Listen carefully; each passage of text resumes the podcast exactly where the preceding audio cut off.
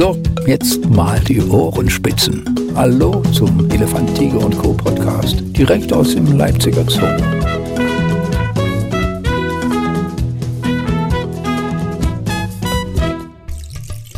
Elefant, Tiger und Co., der Podcast. Die tierische Variante. Wir gehen da quasi jetzt in die dritte Runde, in der wir uns ganz besonders um die Tiere kümmern. Heute das Bennett-Känguru. Und dazu habe ich den absoluten Fachmann hier schlechthin, dem man ja sowieso immer gerne zuhört, wenn er über seine Tiere redet. Jörg Gräser. Jörg, sei herzlich willkommen. Hallo. Bennett-Kängurus sind am Anfang, muss ich gleich mal mit ein bisschen angelesenen Wissen äh, glänzen. Die haben ja eigentlich den schönen Spitznamen Wallaby. Ist das, ist das richtig? Genau, die, also unsere Bennett-Kängurus, das ist ja das tasmanische äh, Rotrücken, Rotgenick äh, Känguru. Na? Rotgenick Känguru. Ich habe das auch gelesen, konnte es mir auch nicht also, merken. Das, ist, warte mal, das, ist, das heißt tasmanische Nee, das, das tasmanische Rotnacken-Wallaby heißt das richtig, ne? So ist es richtig. Das machen wir am Ende, machen wir das nochmal zusammen. Genau. das heißt also wirklich, äh, das, das Tasman, also es, es, gibt ja ähm, mehrere Wallaby-Arten. Ja. ja. Sehen die denn quasi gleich aus? Jetzt mal so eine Laienfrage. Wallabies und Kängurus, sind die direkt verwandt oder? Ja, das sind alles, das sind alles Känguru-Arten. Ne? Ja. Das ist genauso wie es jetzt zum Beispiel es, es rote äh, Riesenkänguru gibt, es graue Riesenkänguru. Es gibt ja auch wie Bennett-Kängurus, die dann eben auch in Gruppen leben, also so Familienverbänden, meistens Ehemann und mehrere Mädels. Ja. Die werden ja, das, diese Gruppentiere, die werden dann auch diese Gruppen als Mops bezeichnet. Schöner ja, Name. Ja. ja. aber eben nicht Mops mit P, sondern Mops. Ja, wie, wie die gewaltbereite Zusammenrottung von mehreren Wesen, aber die sind, das ist ein genau. friedlicher Mops sozusagen. Genau, genau, genau. Du sprachst die Größe schon an. Beim Bennett-Känguru steht jetzt nicht das Riesen mit drin im Namen. Wallabies, also die Bennett-Kängurus sind relativ klein, oder? Reichen bis, zur, bis zum Bauch? Ja, wenn die so sitzen, sind das vielleicht so 60 Zentimeter wenn die natürlich hüpfen, wirken die noch ein bisschen größer. Ne? Die sind schon verrückte Tiere, muss man sagen. Ja, ja. Ne? Sie haben ja übelst lange Hinterbeine ne? und, und äh, kurze Futtergliedmaßen. Ne? Die können natürlich unwahrscheinliche Sätze machen und dann wirken die natürlich auch wesentlich größer, wenn die jetzt springen. Ja, ja, ja. Genau. Wie oft siehst du die denn am Tag hüpfen? Ist das etwas, was sie nur machen, wenn bei Fluchtgedanken oder springen die gerne, um sich zu zeigen? Also erstmal sind es äh, schreckhafte Tiere, die also sehr schnell aufschrecken können. Ja. Ja, und da muss man natürlich auch mal ein bisschen vorsichtig agieren, weil gerade wenn Zäune in der Nähe sind oder so, da können die sich dann schon auch verletzen, indem sie in so einen Zaun reinblauzen. Ja. Weil die manchmal haben die irgendwie, weiß auch nicht, ist schon manchmal ganz komisch, wie die da mit ihren Kopf also was in den Kopf vorgeht auch. Ne? Also, also mit dem Kopf durch die Wand im wahrsten ja, so, Sinne? Ja, so ungefähr. Ne? Ja. Mit dem Kopf durch die Wand. Ne? Bloß erstmal fix weg und ob die Richtung dann wirklich äh, stimmig ist, dass man auch wirklich weiterkommt, das interessiert das Känguru in dem Moment nicht. Es muss einfach erstmal weg. Ne? Also es wird manchmal ein bisschen unbeholfen auch. Dann, ja, das sind, das sind so, ja, das sind so, so Fluchtsituationen ja. und die sehen da manchmal nicht, dass sie gegen eine Mauer rennen, wenn du es so nimmst. Ne? Ja. Und bei den Bennets und auch bei den äh, roten Riesenkängurus ist es eben auch so, dass die sich relativ gut an den Menschen gewöhnen und äh, relativ zutrauliche Pfleglinge auch werden. Deswegen muss man trotzdem immer aufpassen, dass die eben auch sehr schnell äh, erschrecken können und dann losrammeln. Aber das Hüpfen dann vorrangig dort? Oder gibt es auch untereinander so zum, zum Imponieren diese, diese ganzen Hüpfereien? Nee, also die hüpfen schon. Also gerade jetzt auch, wenn jetzt zum Beispiel äh, unser Zuchtmann äh, hinter Mädels herhoppelt na, äh, und die Mädels noch nicht so richtig Bock haben auf den Mann, ja, äh, dann treibt er die natürlich auch und will immer an den Schnuppern und so, dann hoppeln die auch, also dann springen die auch so, siehst du dann durchs Gehege hopsen. Na? Und der dann natürlich immer wieder hinterher, das sind schöne Szenen eigentlich, oder? Naja, das ist ganz lustig. Also unser Zuchtmann, der ist ja sowieso, der heißt Lutz. ist sowieso unsere Kängurus, die haben so ja, moderne Namen, also gesagt. Ne? Also Edith und ja, ja, Matthäa okay. und so. Ne? Und der Lutz ist eben unser Zuchtmann. Ja, und also bei denen kann man wirklich sagen, was nicht bei drei auf dem Baum ist, ne, das ist ein Casanova. Ja, ist ein Casanova. Ne. Wie groß also, ist denn eure Gruppe eigentlich? Du hast vorhin von diesem Familienverband oder sowas geredet. Ja, also wir haben momentan haben wir vier Mädchen. Ja. Ne? Äh, und dann unseren Zuchtmann Lutz und dann ist noch ein junger Bock da äh, drinnen mit vom letzten Jahr. Der ist aber eben schon äh, vorgesehen zur Vermittlung. Denn, die kämen sonst auch nicht miteinander klar, oder? Naja, wenn der dann, ähm, die sind ja ziemlich zeitig geschlechtsreif. Ja. Ne? Die können also durchaus schon mit 13 Monaten, 14 Monaten die Geschlechtsreife erreichen. ja, und dann ist da natürlich irgendwo auch ihre Rivale. Ne? Und dann kann es schon zu Streitereien kommen. Ne? Äh, solange der nicht geschlechtsreif ist, macht Lutz auch keine Unterschiede, wenn der Lust hat. Ja. Dann kann es schon auch mal passieren. dass, der, dass der kleine Junge mal eine verknümmelt kriegte. Oha.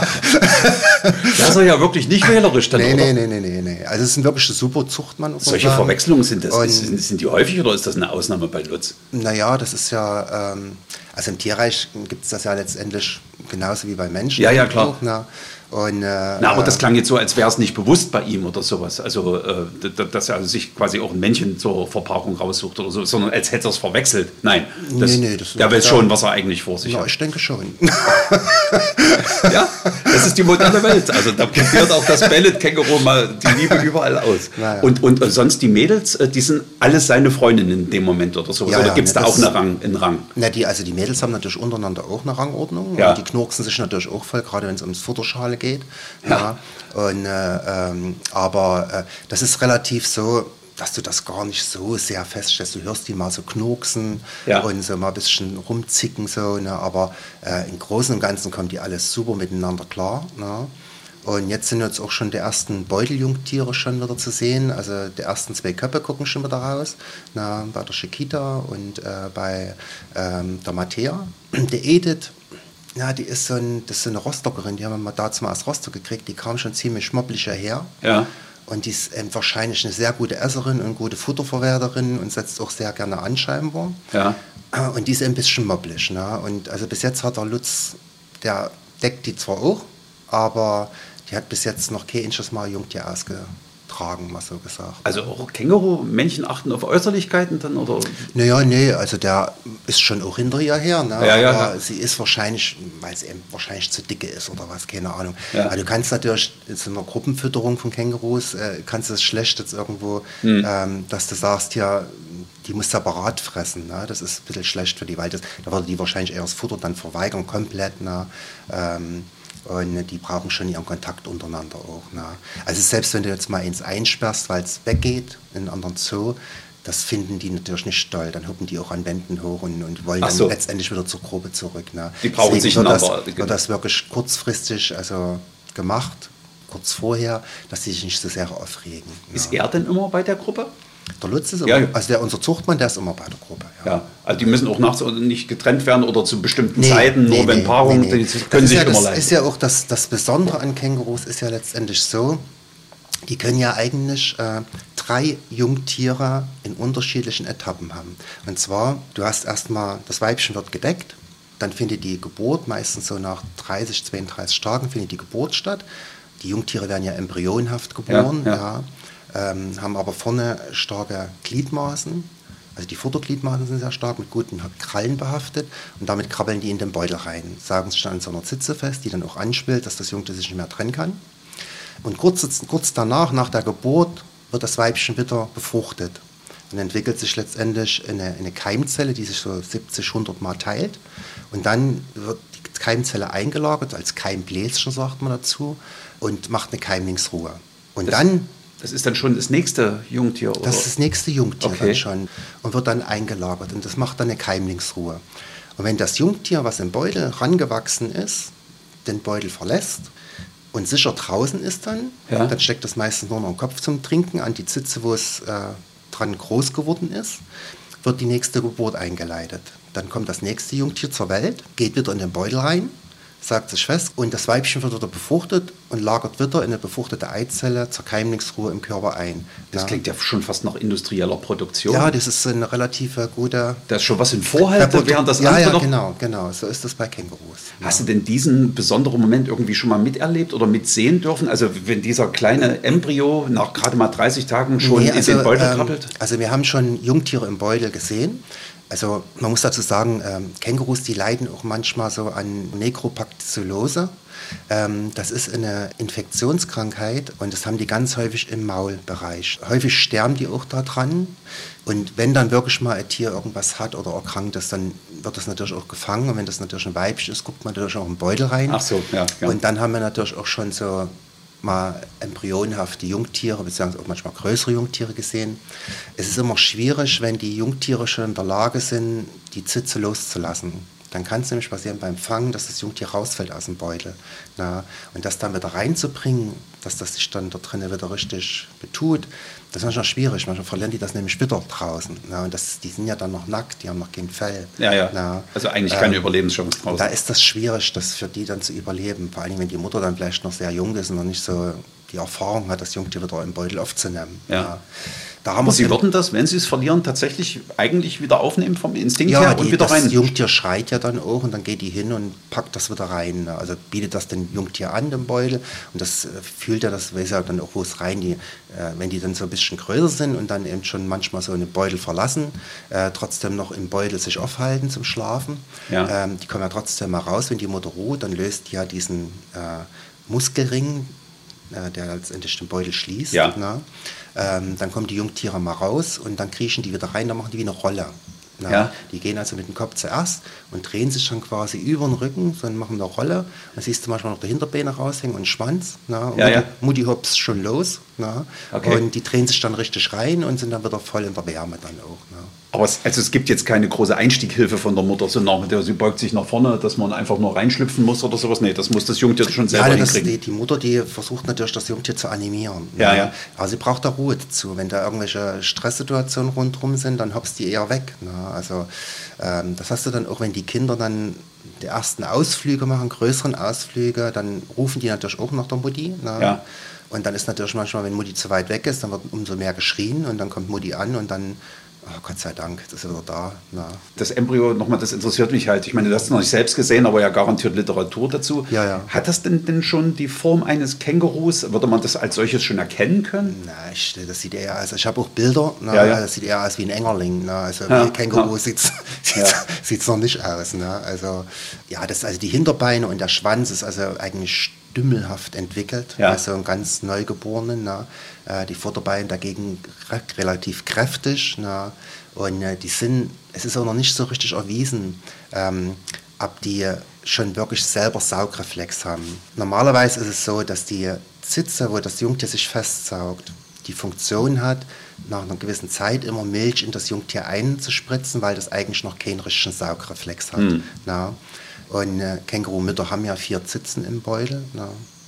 Und die Mutter muss ja den Beutel auch reinigen, weil die Jungtiere, die pinkeln ja rein und kacken rein. Na. Also musste die den Beutel auch jeden Tag reinigen. Da macht die letztendlich mit ihrem Vorderbein, macht die den Beutel auf, steckt den Kopf rein und leckt dann den Beutel aus. Das macht ja. sie selber? Ja, ja. So gelenkig ist dieses Tier. Ich stelle mir das jetzt ja, gerade ja. wahnsinnig schwierig vor. Und das macht sie täglich? Das muss sie täglich machen, weil das Jungtier pullert und kackt ja täglich mehrmals. Ja. Na, und muss ja den Beutel sauber halten, ansonsten würde die ja hier ein halbes Kilometer rumschleppen. Dann, ja, ne? natürlich. Also, Wahnsinn, was dieser Instinkt dann auch alles bewirkt und, und ja, ja. Mit, mit Wasser rein und so weiter und so fort. Was mir, mein erster Waschinstinkt wäre, sowas äh, ist, ist, da ja gar nicht angedacht. Nee, sozusagen. nee, das ist ja alles, macht ja alles äh, mit der Zunge. Ne? Ich komme nochmal auf den Embryon zurück. Du merkst, der fasziniert mich besonders. Hilft da denn die Mutter unterstützend? Weil ich meine, das ist doch für dieses also, Mini-Wesen ein Wahnsinnsweg. Ja in, ja, in der Regel ist es natürlich schon so, dass die Mutter zur Geburt tut ihn quasi den Schwanz unter sich durch nach vorne ja. und tut so leicht äh, so Rückenlage einnehmen. Na? Und dann lecken die mitunter auch eine Speichelspur von der Kloake bis zum Beutel.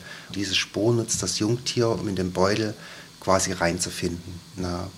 Und äh, also es ist schon wahnsinnig äh, Toll ausgeklügelt. Ja, ja, das ist schon eine interessante Tierart, ist das schon. Ne? Also, Aber bei dem ganzen Aufwand hat doch die Mutter garantiert doch irgendwann mal die Nase voll vom Jungtier. So nach dem Motto, du bist jetzt groß genug, es muss er jetzt mal hier ausziehen. Gibt es solche Momente, wo sie dann sagt, nee, ab jetzt ist der Beutel für dich zu? Ja, also es ist schon so. Also wenn dann die Jungtiere dann aktiv den Beutel verlassen, also der, es geht dann noch meistens eh zwei Wochen, dass die immer mal noch reingehen zum Schlafen. Ja. Na, trotz dass das andere Jungtier schon drin ist.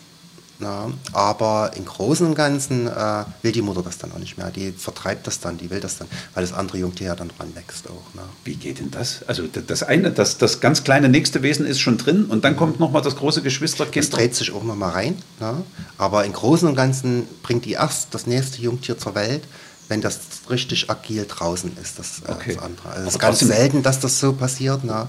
äh, kann passieren, ne? aber äh, weil das nämlich dann auch durch das große Jungtier von der Zitze weggerissen werden kann. Ja, drum, ich stelle mir das sehr eng ähm, davor. Deswegen findet die neue Geburt erst statt, wenn das andere Jungtier komplett den Beutel verlassen hat und die Mutter duldet es dann auch nicht mehr, dass es in den Beutel reingeht. Es kann aber durchaus noch einen Kopf reinstecken, um ja. zu saugen. Na. Nervt denn das Jungtier dann noch die Mutter weiter oder ist es dann in dem Moment wirklich für sich und weg und das war's Mutter? Nee, ja, nee, nee, das gehört ja dann auch trotzdem noch zur Gruppe. Na, Ja. Das ist ja trotzdem ihr Kind. Oh. Bleiben auch dabei. Also die, die Mutter nimmt dann auch schon noch ja, Notiz klar, die sind, ja, die sind ja dann trotzdem noch ziemlich winzig, wenn du so nimmst. Ja, ja, ja. Draußen rumhopsen. Na. Und, äh, Sind die dann auch sehr verspielt und hopsen wie wild durch die Gegend? Also so sieht man dann Also, die ganze Zeit ja, Flugis. sind genauso wie alle anderen Tierkinder verspielt Ja. und, und hopsen, sind neugierig. Na. Und äh, die necken auch die Mutter, wenn die draußen rumhoppeln und Ja, so. ja. Na. Und wenn da mehrere Jungtiere sind, das ist schon wirklich niedlich anzusehen dann auch. Na. Du sprachst vorhin, äh, man hört sie manchmal so zicken oder knacksen oder wie du sagtest. Was sind denn Känguru-Geräusche? Na, das sind so, so Knurrlaute, Knurksen, sage Ja. ich immer dazu. Also was Lautes oder was? das, was die können richtig laut sein, ja, ja. also nicht schon, so, wo man selber auch sagt, oh, hört mal bitte auf jetzt? Oder Ja, schon? nee, das nicht, aber äh, die hörst du schon agil und aktiv so. Das, ist- das ist ein gut, eine gute Lautstärke, Ja. dass du dann auch hörst, na, jetzt zicken sie wieder rum. Ja. Ja. Ist aber jetzt nicht so, dass du sagst, oh Gott, jetzt muss ich wieder runterhalten, weil die quieken oder so. Na, also das nicht. Na. Aber ein berühmtes Känguru-Klischee muss ich natürlich jetzt schon aufmachen, und zwar das des boxenden Kängurus. Hm. Ist das denn nun wirklich eine Verhaltensweise von diesen Tieren oder ist das nur angedichtet oder beobachtet man sowas tatsächlich? Nee, also, das ist, also Boxen in dem Sinne gibt es nicht bei Kängurus. Es ist ja so, wir hatten ja früher selber auch rote Riesenkängurus Ja. und da wurden die aber alle noch in kleineren Gehegen gehalten, Ja. mit Hütten dran und da hatten wir auch die Männer dazu mit drin. Wir haben ja heutzutage eine sehr, sehr große Känguruanlage, die auch begehbar ist vom Besucher.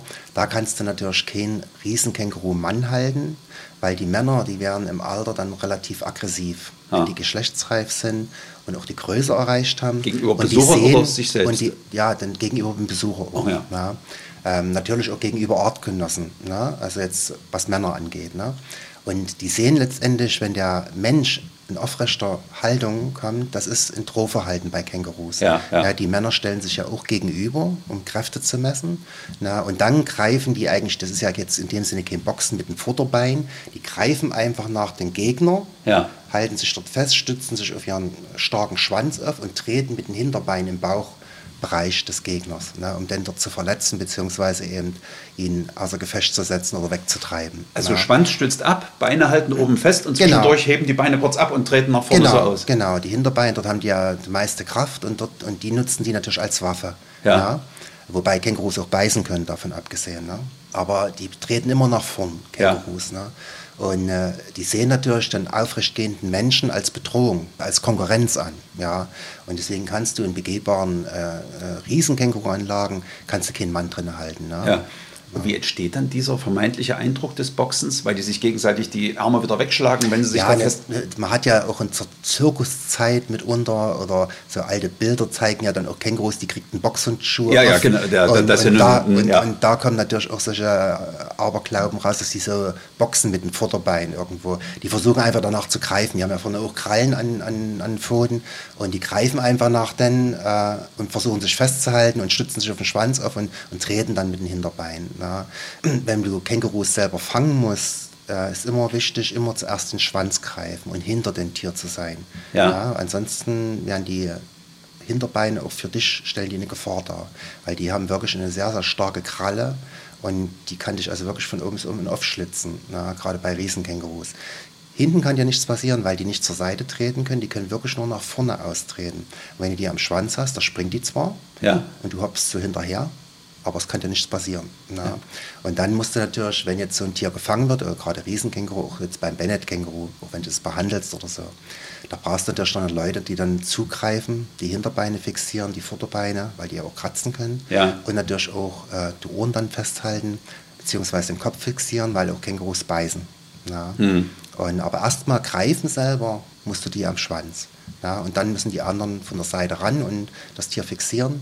Und dann kannst du das in die Kiste verpacken, beziehungsweise eben auch eine Behandlung durchführen. Hast du denn schmerzhafte Erfahrungen mit Kängurus gemacht? Ich meine jetzt gar nicht so beim Fangen, sondern dass äh, sich in irgendeiner Situation mal überrascht haben. Nee, eigentlich nicht. Also ich habe immer das so gemacht, wie ich das gelernt habe. Ja, ja. Und das, dann, dann, dann funktioniert das letzten Endes Dann auch. oder funktioniert das auch, genau. Die Bennett-Kängurus zum Beispiel habe ich auch schon äh, drüben in, in, im Mundjagdstall gefangen. Ja. Und die Kiste stand aber hier, weil die Leute hier gewartet haben. Und da stand drüben gefangen, dann ist der auf dem Weg vor mir hergehopst. Ne? Du musst den dann bloß lenken. Ja, ja, ja. Das machst du am Schwanz quasi. Ne? Und dann hopst du eben, also läufst hinterher und der hopst vor dir her. Bei Riesenkängurus solltest du dann schon noch einen zweiten haben, dass du eben auch mal dich abwechseln kannst, weil die, das geht schon auf der Arme, wenn die so vor dir herhopsen. Ne? Und die machen ganz schön Spied. Ne? Also. Das, das, das, kann ich mir gut vorstellen. Oder sowas. Genau. Kommen wir denn da überhaupt hinterher? Also wenn gerade die Großen richtig losgehen? Naja, das ist ja letztendlich, du hältst ja den Schwanz fest. Ne? Ja, gut. ist immer so Ruppen, ja. die nach vorne ziehen, ne? wenn die dann einen Sprung machen, zack, zack. Und die wollen ja durch weiter wegspringen. Ne? Die, also Riesenkängurus, die können ja auf der Flucht bis äh, 7 bis 13 Meter Sätze machen ne? und drei Meter hochspringen. Ne? Das ja, ist ja. schon enorm. Ne? Müsst ihr da zum Beispiel, weil du gerade die Höhe ansprichst, äh, bei der Anlageneinrichtung irgendwas besonders beachten? Also, dass manche Dinge, was weiß ich, was ihr als Zäune gedacht habt, vielleicht für die äh, Tiere gar keine Hindernisse sind. Also muss man da ziemlich hoch bauen? Naja, die um, um, Umzäunung, das sind schon zwei Meter Zäune, auch, ja, die wir hier rundherum haben. Also die kleineren jetzt, die würden jetzt da wahrscheinlich nicht drüber setzen können. Bei großen, also bei Riesenkängurus, wenn die richtig Anlauf haben, boah, also da würde ich jetzt nicht unbedingt die Hand ins Feuer legen. Ja, ja, ne? okay. Ja. Wie, wie kommen die denn mit anderen Tieren eigentlich klar? Sind die vergesellschaftet hier bei euch? Also die Bennett-Kängurus oder? Also die, erstmal kann man jetzt auch äh, die verschiedenen Känguru-Arten, einige Arten kann man gut vergesellschaften. Also ja. wie gesagt, wir hatten rote und Bennett-Kängurus zusammen. Das ging also wunderbar.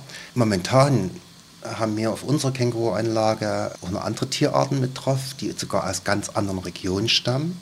Ja. Die sich sonst gar nicht kennen würden? Oder? Die würden sich nicht kennen. Ja, das ist so eine bisschen Multikulti-Anlage. Ja, ja. Aber ähm, kommen fantastisch miteinander aus. Ne? Also das ist, also wir haben noch ein, zwei Mundjagdmädchen drauf, die sind ganz alte Tiere. Ja, ja. ja. Und äh, die haben also wirklich schön das getroffen. Die kommen auch manchmal in die Kängurustelle rein und naschen mal von Kängurus auch ein bisschen Futter.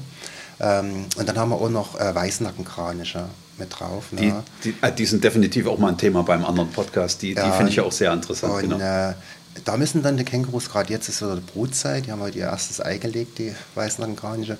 Äh, da müssen die Kängurus auch manchmal ein bisschen aufpassen, weil dann sind die sind manchmal ein bisschen aggressiv in der Brutzeit, weil die natürlich ihr Nest dann auch verteidigen. Das kann ich mir denken. Ich meine, Und, wenn da die ganze Zeit so ein Flummi rumspringt, hätte ich auch natürlich Angst ums Gelege, ja. Aber ja, das, das ja, aber das ist natürlich auch top, weil das ist so, da da findet immer so eine Interaktion statt, auch zwischen den Tieren. Ne? Ja. Ich meine, draußen müssen die ja auch immer damit rechnen, dass irgendwo letztendlich zum Beispiel der tasmanische Teufel ja. kommt und mal eins vernaschen will. Ne? Und dann müssen also immer auf der Hut sein auch. Ne? Und ja, wenn du natürlich so ein Träumer bist ja, und kommst gar nicht zu, näher, zu nah, da kriegst du natürlich immer eine verblättet. Ja, ja. Ist klar, oder wirst erschrocken, weil äh, der mit den Flügeln der Flügelbreit macht und hinter dir herkreischt, ne, damit äh, nicht zu nah kommst. Ne. Ja. Aber da ist eine Interaktion da, was dem Tier noch gut tut. Ne. Ich meine, es ist ja auch dadurch, dass unsere Anlage begehbar ist, klar hast du da auch Kinder, die mal loskreischen und freuen sich, oh, guck mal, Känguru, Ja, ja, genau, genau, toll, genau. Ne? Ja. Und, ähm, und dann, wenn dann noch vielleicht sogar noch Jungtier aus dem Beutel guckt, das sind die noch happy mehr, die Leute, ne? ja. und machen Fotos und so. Und na klar ist das dann mal so ein Aufschrei von den Kindern und so, oh, guck mal, Mama da und das ist schon toll. Und und dann kriegen die natürlich auch mal kurz einen Schreck und hopsen ein paar Meter weg und gucken erstmal, oh Gott, was war denn das jetzt so ja. ungefähr. Ne? Ähm, aber auch das ist ganz, ganz wichtig, dass man die da ein bisschen arbeitet. Ich habe mal eine Zeit lang, habe ich auch, ähm, wo die Stelle, wo die neu in die Stelle eingezogen sind, da habe ich dann auch immer ein bisschen Musik laufen lassen. Das ist ganz einfach, damit die eben auch merken, wir sind rundherum Geräusche und es ist nicht mhm. still. Ja. Weil du musst ja auch durch das Känguru aus mitunter durch. Ne? Und du klingst an der Tür und die Tür geht. Du tust dort hinten Futter schneiden im Känguruhaus. Äh, und dass die eben auch wissen, Mensch, hier passiert irgendwas rundherum. Ne? Und da wissen die, okay, passiert ja nichts. Alles klar. gut. Ja. ja. Das ist so eine Gewöhnungssache ein bisschen auch. Ne? Und die wirken ja gerade bei dir auch schon regelrecht zutraulich. Also ich kann mich an eine Folge Elefant, Tiger und Co. erinnern, wo Lutz quasi, während du irgendwas abgewaschen hast, quasi im Gang dahinter stand und einfach dich mal beobachtet hat bei der Arbeit oder so. Also, ja, ja, na, das ist, äh, also sie sind schon neugierig. Ne? Also ja, ja. wenn du die Türen auflässt, äh, ja. äh, dann kommt die schon mal rausgehoppelt und schnagen schon gerne mal rum. Ne? Ja. Man muss da aber eben dann die Außentüren zuschließen, dass sie nicht irgendwo äh, flöten gehen. Ne? Ja, das kann ähm, ich mir ähm, vorstellen. Aber ansonsten so sind sie schon, also sie sind, werden oder werden relativ zutraulich, ne? gerade die Bennett-Kängurus. Wir hatten auch mal ein, ein künstlich aufgezogenes äh, Riesenkänguru-Weibchen, das hatte der äh, Kerstin Tischmeier aufgezogen. Genau, das hat man auch schon im Podcast und, äh, versprochen, genau. Genau, und äh, ja, die Chrissou, das war auch ein, also wirklich ein ganz, ganz Liebe und die ist dann viel auch hinten drin rumgehoppelt mit, wenn wir Futter geschnitten haben oder so, ne, weil die, für die war das natürlich immer dieser menschenbezogene Kontakt, das war für die wichtig. Die hat auch viel auf dem Besucherweg gelegen, also wo die Leute dort durch die Anlage laufen ja, ja, können. Und äh, das hat die überhaupt nicht gestört. Die hat einfach die Sonne genossen dann und hat sich dort angucken lassen. Ja. Und da konnten die Leute richtig nah ran an sie auch. Ne? Ist euch denn Känguru schon mal stiften gegangen? Boah, ja, das ist immer manchmal ein bisschen schwierig. Ähm, wir haben vorne solche Klapptüren. Ja, ja, ja, ja, äh, genau. Und wenn die Leute das äh, manchmal nicht richtig schließen, da kann es schon passieren, dass mal ein Känguru, wenn jetzt äh, vielleicht nicht ganz so viele Leute die Känguru-Anlage nutzen, dann gucken, oh, Tür ist offen, da können wir ja vielleicht mal rausschnagen. Genau, ne? mal gucken, was so läuft. Und da ist natürlich schon mal passiert, dass auch mal eins rausgehoppelt ist. Ne? Ähm, das ist dann immer ein bisschen unschön, weil die sind natürlich auch relativ klein und können natürlich auch gut unter ein bisschen lang hoppeln. Ja, ne? Äh, wir hatten auch schon mal Mundjagd draußen, was natürlich auch so ein Buschschlüpfer ist. Ne? Wie das klingt, Busschlüpfer. Ne? Ja, ja, das wollte ich gerade. Muss nee, ich gleich ins Kaufhaus, so einen will ich auch haben. Ja, ähm, ja aber äh, das ist natürlich immer ein bisschen schwierig. Da brauchst du dann schon mehrere Leute, um die dann auch wieder rauszufädeln und Ja, ja. dann wieder ins Gehege zurückzubringen. Aber das ist bis jetzt alles immer ganz gut gelungen. Ne? Die bleiben aber schon auch sonst in der Nähe quasi von ihrem Gehege, oder? Also Naja, es ist jetzt die nicht, dass sie so rufen, Freiheit und Die weg. erkunden dann schon ähm, die Umgebung weiter. Und das Blöde ist, wenn sie vor irgendwas erschrecken dann. ja. na ja, klar. Dann hoppeln die natürlich mitunter, wenn du es nicht bei Zeit mitkriegst, weit weg. Aber in der Regel sind auch immer, die Besucher sind immer aufmerksam. Ich Ja, meine, ja. der Känguru jetzt in Bennett, das ist ja nun niemand, der irgendjemand anderes aufklatschen will oder so. Ja, ne? ja. Kein gefährliches Tier. Und da wird einfach letztendlich äh, eine Meldung gegeben und dann, ja, dann wird das Tier wieder mitunter bloß reingetrieben, wieder das Ja. hoppelt dann auch vor dir her, wenn das Rouge angehst und Ja, musst du es nicht du weißt ja, wie man lenkt, das hast du Genau. ja schon gesagt. Und weil ich nochmal auf Lutz zurückkommen muss, wenn du sagst, man hat verschiedene Arten Kängurus gehalten, ähm, ist dann so einer wie Lutz, der, der dann wirklich ähm, die Liebe gerne ausprobiert, äh, geht der dann auch bei anderen Kängurus mit Nee. zur Sache? Nein, oder haben Also die das, da so diese Chance hatte Lutz nicht. Ja, okay, Weil, okay. Äh, da in, Lutz ist noch nicht so alt. Ja, ja, okay, alles klar. Das war doch vor seiner Zeit, okay. Das war noch vor seiner Zeit. Äh, also er kennt nur Bennett-Kängurus. Aber sonst die Gefahr würde bestehen oder, oder lassen die sich da voneinander, merken die sofort, nein, das gehört nicht zu mir, da gehe ich nicht ran. Also so wie ich mal gelesen habe, äh, gibt es bei, äh, aber nicht bei allen Känguruarten, aber es gab schon mal so äh, artüberschreitende überschreitende, äh, Deckversuche und auch Geburten. Ja. Ähm, aber ähm, ja, Lutz könnte ich mir auch gut vorstellen, dass der irgendwie ein rotes Riesenkänguru-Weib knallt. Ne? Also das ist der bestimmt nicht ganz so. Das aber Experiment macht er, er kam, ja. er kam letztendlich äh, nicht in die Verlegenheit. Ne? Ja, ja. Und äh, ähm, man muss natürlich dazu sagen, er würde ja trotzdem der einzige Mann sein dann, weil, wie gesagt, die Anlage begehbar ist und wir dann auch nur Weibchen hätten, wenn Ja, wir ja, rote ja. Riesenkängurus noch hätten. Ansonsten würde der rote Riesenmann das nicht zulassen Ja, genau. und, wahrscheinlich Ja. Lutz über den Zaun schmeißen. Ja. Das will ja nun wirklich auch keiner. Ja. Genau, Ist ja genau, wirklich ein Verdienter. genau. Quasi abschließend nochmal auf den Zuchterfolg zu kommen, das klingt nach, äh, Lutz hat es wirklich drauf, oder? Ihr habt also die Zucht funktioniert super mit den Bandit Kängurus. Ja, also wir haben da eigentlich, äh, klar hat man natürlich auch mal Einbußen, Ja, ja. Ne, aber ähm, ansonsten funktioniert das relativ problemlos, muss man sagen. Also Bennett-Kängurus, die züchten wirklich gut. Ne, also, Die würden eigentlich auch hier überleben, oder? Denn ich habe gelesen, es ja, gibt es gibt mittlerweile welche, die ausgebrochen sind Ja. und die sich auch gut in der Natur vermehren und ähm, ja, in manchen Gebieten so zur invasiven Art mittlerweile gezählt. werden, Okay, okay. Wenn du es so nimmst, ne? weil die natürlich auch, die können natürlich auch viel Schaden machen, gerade wenn die in so Schonungen und so reinkommen und sich gut vermehren. Ne? Ja, dann ähm, fressen die natürlich auch viel die Knospen von den kleinen jungen Bäumen ab und so. Ne? Also es kann einem tatsächlich in freier Wildbahn auch mal ein Känguru begegnen oder sowas. Also es gibt Gebiete, äh, wo Bennett-Kängurus draußen rumsausen. Genauso wie es eben so in Gebieten, wo äh, früher die Armee stationiert war, Ja. auch Nandus rumrennen. Ja. Ja. die auch mal irgendwo ausgebüxt sind bei Privatzüchtern oder so und sich dann eben auch draußen vermehrt haben, die natürlich für unsere einheimische Tierwelt auch nicht unbedingt gut sind. Ne? Also weil die ja. natürlich, die Nanduine sind auch aggressiv in der Mhm. Brutzeit, die vertreiben die Rehe und so. Ne? Also ist es nicht so unbedingt optimal. Das ist immer so, wenn du irgendwas, äh, was nicht arttypisch ist, hier in unseren Regionen Fuß fasst, verdrängt das mit uns unsere einheimische Tierwelt. Ne? Also gibt es ja viele Beispiele, wenn du es so nimmst. Ne? Sagt man in so einem Fall dann Bescheid oder sowas? Also wenn man sowas entdecken sollte, sagt man dann Zoos Bescheid oder sagt man Behörden Bescheid eigentlich? Also in freier Wildbahn? Ja, dann sollte man schon Bescheid geben. Ne? Also wenn das ein Gebiet ist, was jetzt vielleicht, wo die jetzt nicht weiter ausweichen können und sich noch weiter verbreiten können, dann mag das alles schleichen. Ja. Und der ansässige Jäger wird dann vielleicht auch sagen, okay, ich dulde die in der und der Zahl. Aber sie werden jetzt nicht zu unseren einheimischen Wild gezählt. Für so eine Meldung brauchen wir aber jetzt den Namen nochmal. Jörg, sagen wir zusammen nochmal. Wie heißen sie? Rotnacken Ben Rotnacken-Wallabies. Rotnacken Wallabies. Und zwar die Tanzana Ta die Tas tasmanischen Rotnackenwallabies. Das war es, der Vorname fehlte genau. noch, die tasmanischen Rotnackenwallabies. Genau. genau. Das waren die Stars äh, dieser heutigen Podcast-Folge.